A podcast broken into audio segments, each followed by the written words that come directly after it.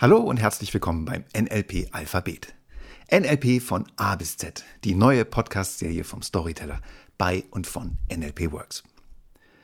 Und heute in der allerersten Episode geht es überraschenderweise los mit dem Buchstaben A. A wie Ankern. Denkt doch bitte mal für eine Sekunde nicht an einen rosa Elefanten. Ja, ich weiß, der ist uralt. Aber er funktioniert schon seit tausenden von Jahren. Schon seit es rosa Elefanten gibt. Und immer sehr zuverlässig, weil sich die Weise, wie unser Gehirn funktioniert, eben seither gar nicht geändert hat. Wenn wir das Wort Elefant hören, schickt unser Gehirn einen Suchauftrag an unsere Wissensdatenbank. Die Schublade mit dem Label Elefant wird geöffnet und aus der Schublade springt ein kleiner Elefant. Der ist aber grau, so Mist. Aber hey, kein Problem. Mit unserem inneren Zauberstab machen wir ihn einfach kurzerhand rosa, hex hex, und schon ist er da, der rosa Elefant. Wie bestellt und nicht abgeholt. Nur dann heißt es, mach das nicht. Aber dann ist es schon zu spät. Verdammte Piep, viel zu spät. Das Wort Elefant war der Trigger für die Visualisierung für den kleinen Elefanten vor dem inneren Auge. Und vielleicht war auch noch ein Geräusch dabei, ein Tröten vielleicht. Oder vielleicht war es gar kein Bild, sondern ein Video, in dem der Elefant mit seinem Rüssel Wasser angesaugt und sich selbst geduscht hat. Oder wir sehen eine Szene aus dem Film Dumbo oder aus dem Dschungelbuch oder aus der Sendung mit der Maus und wir erinnern uns, dass es afrikanische und indische Elefanten gibt. Irgendwas mit der Größe der Ohren, da war doch was. Es sind dies alles Erinnerungen, die mit dem Wort Elefant in Verbindung gebracht werden. Ausgelöst durch das Hören des Wortes Elefant. Und so etwas bezeichnen wir im NLP als Anker. In diesem Fall ein auditiver Anker, ein hörbarer Anker, ein Anker für die Ohren. Alle Worte, die wir kennen, alle Worte, die eine Bedeutung für uns haben, sind Anker, da sie sofort etwas auslösen in unseren Köpfen und oder in unseren Körpern. Ein Wort oder Fremdwort, welches wir noch nicht kennen, das also noch keine Bedeutung für uns hat, ist noch kein Anker in diesem Sinne, da beim Hören nicht viel oder sogar gar nichts passiert. Wenn ich zum Beispiel Norsu sage, dann passiert bei den meisten nicht viel. Aber sobald wir wissen, dass Norsu das Wort für Elefant auf Finnisch ist, ab dann ist auch Norsu ein Anker für uns. Bis wir wieder vergessen haben, was Norsu bedeutet, was bei menschlichen Gehirnen sehr schnell gehen kann. Wir kennen Worte, die angenehme Erinnerungen und Gefühle ankern können, wie Urlaub, Liebe, Zuneigung.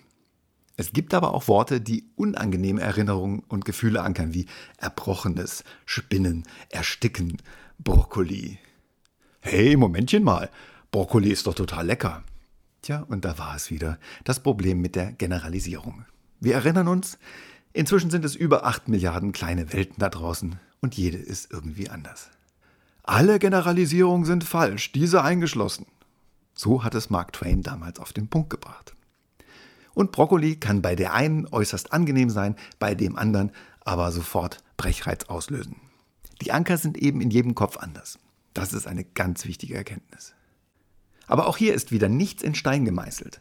Es kann durchaus sein, dass jemand in seiner oder ihrer Jugend Brokkoli gehasst hat und heute ist Brokkoli das Lieblingsgemüse. Oder hast du dir vielleicht mal etwas nochmal durch den Kopf gehen lassen und danach konntest du das, was dir da durch den Kopf gegangen ist, nicht mehr essen oder trinken? Man könnte ja glatt meinen, dass unsere Gehirne programmierbar sind. Aber das wäre ja schon wieder eine Generalisierung und die sind ja bekanntlich alle, naja, du weißt schon. So, und dann gibt es neben den genannten auditiven Ankern auch noch Anker aus allen anderen Sinnessystemen. Zum Beispiel visuelle Anker. Und einer der stärksten visuellen Anker hat mit der Paarung und dem Wunsch nach Arterhalt zu tun. Wenn ich einen attraktiven anderen Menschen sehe und mein Unterbewusstsein automatisch bewertet, ob die oder derjenige für die Fortpflanzung ein geeigneter Kandidat sein könnte. Aber auch unser zweiter archaischer Trieb wird durch visuelle Anker sehr stark beeinflusst. Essen. Man sagt ja nicht umsonst, dass das Auge mit ist. Wenn mir zum Beispiel in einer Fernsehwerbung leckeres Essen präsentiert wird, kann das sehr schnell extremen Hunger bzw. die Lust auf Essen auslösen. Die visuelle Information triggert zum Beispiel Erinnerungen an das gezeigte Essen. Der innere Film wird direkt und automatisch mit Geruchs- und Geschmacksinformationen angereichert. Wir können fühlen, wie sich das Essen kaut und wie es Richtung Magen rutscht. Und dabei entsteht eine Kaskade von angenehmen Gefühlen. Der Speichelfluss setzt ein. Pavlov lässt grüßen. Ruff. Und den Rest kennen wir. Da gibt es dann kein Halten mehr. Eine Kaskade von verschiedenen Ankern wird abgefeuert und die können sehr, sehr stark motivierend wirken. Und da sagt nochmal einer, Fernsehwerbung würde nicht funktionieren. Oder du siehst ein schönes Kleidungsstück im Schaufenster und vor deinem geistigen Auge siehst du dich bereits, wie du es trägst und wie du die Blicke anderer auf dich ziehst. Und dann willst du es unbedingt haben, dann ist das Kleidungsstück ein starker visueller Anker für dich. Auch ein sehr wirkungsvoller visueller Anker ist Gähnen. Wenn ein anderer Mensch oder auch ein Tier gähnt, dann führt das bei vielen von uns dazu, dass wir auch anfangen zu gähnen. Ich jetzt auch anfangen zu gähnen, nur weil ich das Wort gähnen verwendet habe. Was? Du gähnst auch? Das ist ja der Hammer. Äh, Anker, meine ich natürlich. Und auch schön der hier. Wenn Leute im Konzert oder in der Oper anfangen zu husten, dann fangen auch gleich ganz viele andere mit dem Husten an. Hashtag Gruppendynamik. Und vielleicht passiert das ja, weil sie zu sich sagen, jetzt bloß nicht husten. Der rosa Elefant lässt grüßen. Törö. Und dann geht's auch schon los mit dem Verkaufen. Viele Geschäfte wenden den sogenannten olfaktorischen Ankertrick an indem sie bestimmte Düfte auf die Straße pusten, wie zum Beispiel Kaffeeduft. Unsere Nasen empfangen dann den geruchlichen Anker.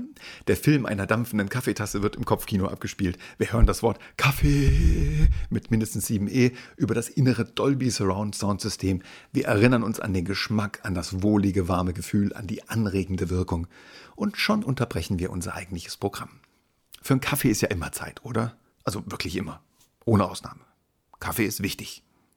Aber das funktioniert natürlich wieder mal nur, wenn der Anker namens Kaffee positiv oder angenehm besetzt ist. Wenn ich Kaffee gar nicht mag, dann ignoriere ich den olfaktorischen Anker einfach oder er nervt mich sogar.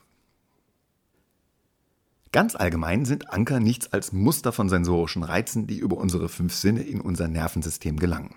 Diese werden dann unterbewusst wiedererkannt und verwandte Anker werden ausgelöst, Dinge, die mit dem primären Anker irgendwie neuronal verknüpft sind. Anker sind also, wenn man so will, der Suchalgorithmus des Gehirns, um die in der internen Datenbank gespeicherten Informationen zugänglich zu machen. Im Modell des NLP gibt es weder gut noch schlecht. Und das gilt natürlich auch bei den Ankern.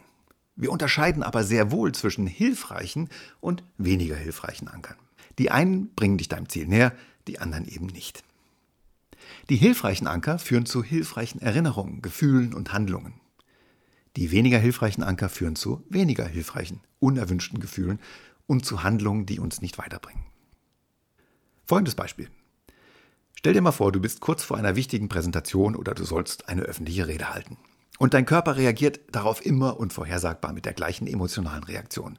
Schwitzige Hände, schlotternde Knie, trockene Gele. Und ein innerer Dialog, der das Ganze nicht unbedingt besser macht. Oder kurz gesagt, Lampenangst und Bühnenfieber.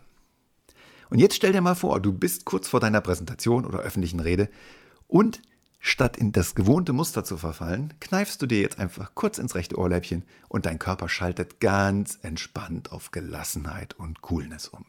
Wie mit einem Schieberegler auf einem Mischpult regelst du deine Bühnenangst und dein Lampenfieber einfach runter. Und dann reagierst du genauso, wie du es gerne möchtest. Klingt wie Magie, ist es aber nicht. Ist NLP. Keine Magie. Oder NLP ist Magie, also wie es dir besser gefällt. By the way, das mit dem Ohrläppchen ist ein sogenannter kinästhetischer Anker. Ein Anker, der durch Berührung ausgelöst wird. Ziemlich coole Sache, das, wenn du mich fragst.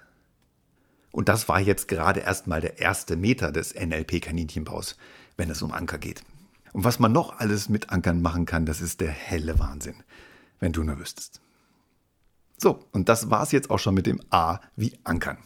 Und auf gar keinen Fall willst du nicht dabei sein, wenn es nächste Woche heißt B wie, hm, tja, das wüsstest du jetzt gerne, nicht wahr? Bis demnächst. Es grüßt dich dein an der Klippe hängender Storyteller.